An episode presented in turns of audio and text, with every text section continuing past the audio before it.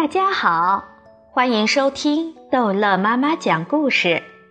今天逗乐妈妈要讲的是《淘气包马小跳》超级市长之马小跳的 fans 叫跳跳糖。按理说，丁文涛入了围，应当高兴才是，可是他一点都不高兴，原因是马小跳也入围了。马小跳怎么可以和他平起平坐呢？从报名开始，他就没把马小跳放在眼里。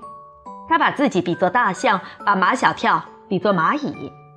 他满以为在初赛的时候就可以打败马小跳，像一头大象踩死一只蚂蚁那么容易。唯一让他的自信心受到一点影响的是夏林果，他居然智斥马小跳。尽管他的身边有路漫漫，但他还是更愿意他身边的支持者是夏林果。丁文涛，你说马小跳是怎么混进去的？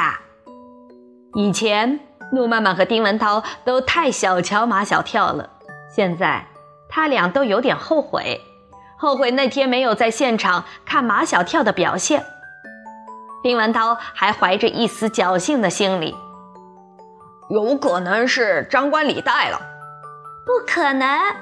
陆妈妈说：“都上报纸了，公布的消息不会错的。”丁文涛还不死心：“有可能是滥竽充数，不可能。”陆妈妈说：“三十多个人里面要充数也轮不到马小跳。”两个人百思不得其解，马小跳到底玩的什么花招？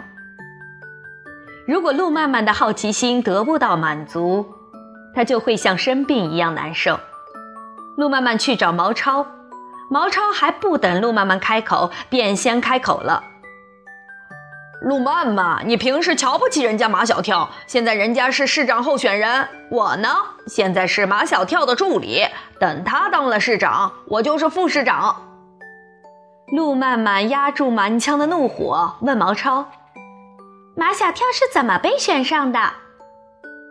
毛超也在纳闷这个问题，但他明白自己的身份与陆漫漫不一样。陆漫漫是马小跳的死对头，他是马小跳的铁哥们儿，他必须捍卫马小跳的光辉形象。马小跳他太太有魅力了。你说他有什么魅力？魅力是不能用语言来形容的。毛超故作玄虚，如果你一定要我用一个词来形容马小跳的魅力，那就是无穷。陆漫漫知道，毛超就是跟你说上一天，全都是废话，没有一句是你想要听的。陆漫漫去问唐飞，马小跳是怎么被选上的？唐飞笑得打嗝。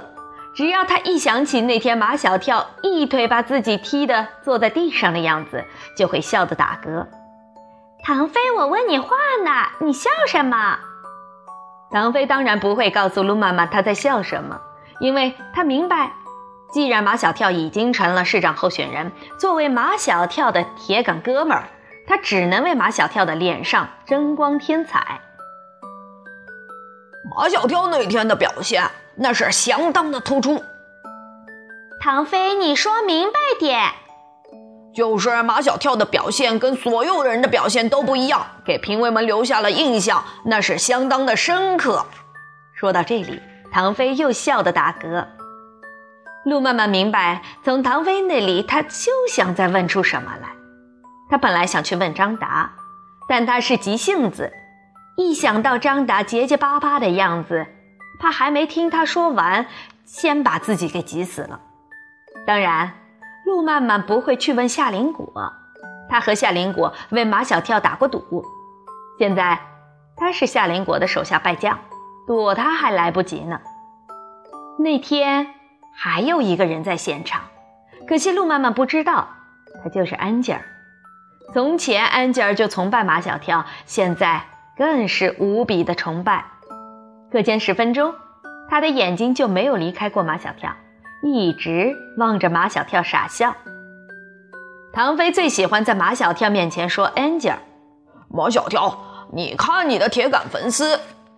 马小跳最不喜欢人家把他和 Angel 扯到一块儿。唐飞，我现在正式通知你，你已经不是我的助理了。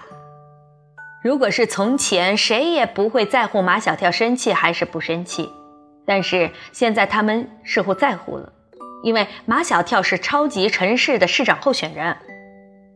其实我们都是马小跳的铁杆粉丝。毛超当和事佬，我有一个提议，人家那些明星粉丝都有一个代号，马小跳的粉丝也应该有一个代号。明星粉丝的代号往往都是一些好吃的东西。唐飞吃遍天下所有的零食，要给马小跳粉丝找一个代号，简直不费吹灰之力。马小跳，跳跳糖。跳跳糖是一种放进嘴里就会在舌头上乱跳的糖。吃着跳跳糖的时候，女孩子会产生这样的幻觉：是不是穿着糖衣的小人精？钻到嘴里去了，把舌头当做舞台，在上面跳舞。男孩子们呢？他们的幻觉也许是小人精跑到他们的嘴巴里，把舌头当做战场，在上面打仗呢。总而言之，马小跳的支持者、拥护者、崇拜者，一律都叫跳跳糖。马小跳也很喜欢跳跳糖这个代号，因为他自己就很喜欢吃跳跳糖。马小跳，你明天带跳跳糖来请我吃。唐飞说：“我对你是相当的铁杆儿，你比赛时候出丑，我都替你保密。”毛超说：“我也没跟人家说。”张达说：“打打死我，我我我也不说。”可是我说了，你跟谁说了？几个人恨不得把马小跳吃了。我跟秦老师说了，办公室里的老师都听见了。丢人现眼，那是相当的丢人现眼。唐飞痛心疾首。我们都没有把你的丑事往外说，你自己怎么还往外说？算了算了，毛超又当和事佬。马小跳喜欢说，就让他说吧。反正我们不会说，谁叫我们是他的跳跳糖呢？马小跳很情绪化，容易被感动。现在毛超的话就让他很感动。他们真的不愧是他的跳跳糖。马小跳跟他那几个亲爱的跳跳糖分别来了一个最真诚的拥抱，就是抱得很紧的那种拥抱。好了，这一集的故事就讲到这儿结束了。欢迎孩子们继续收听下一集的《淘气包》。马小跳。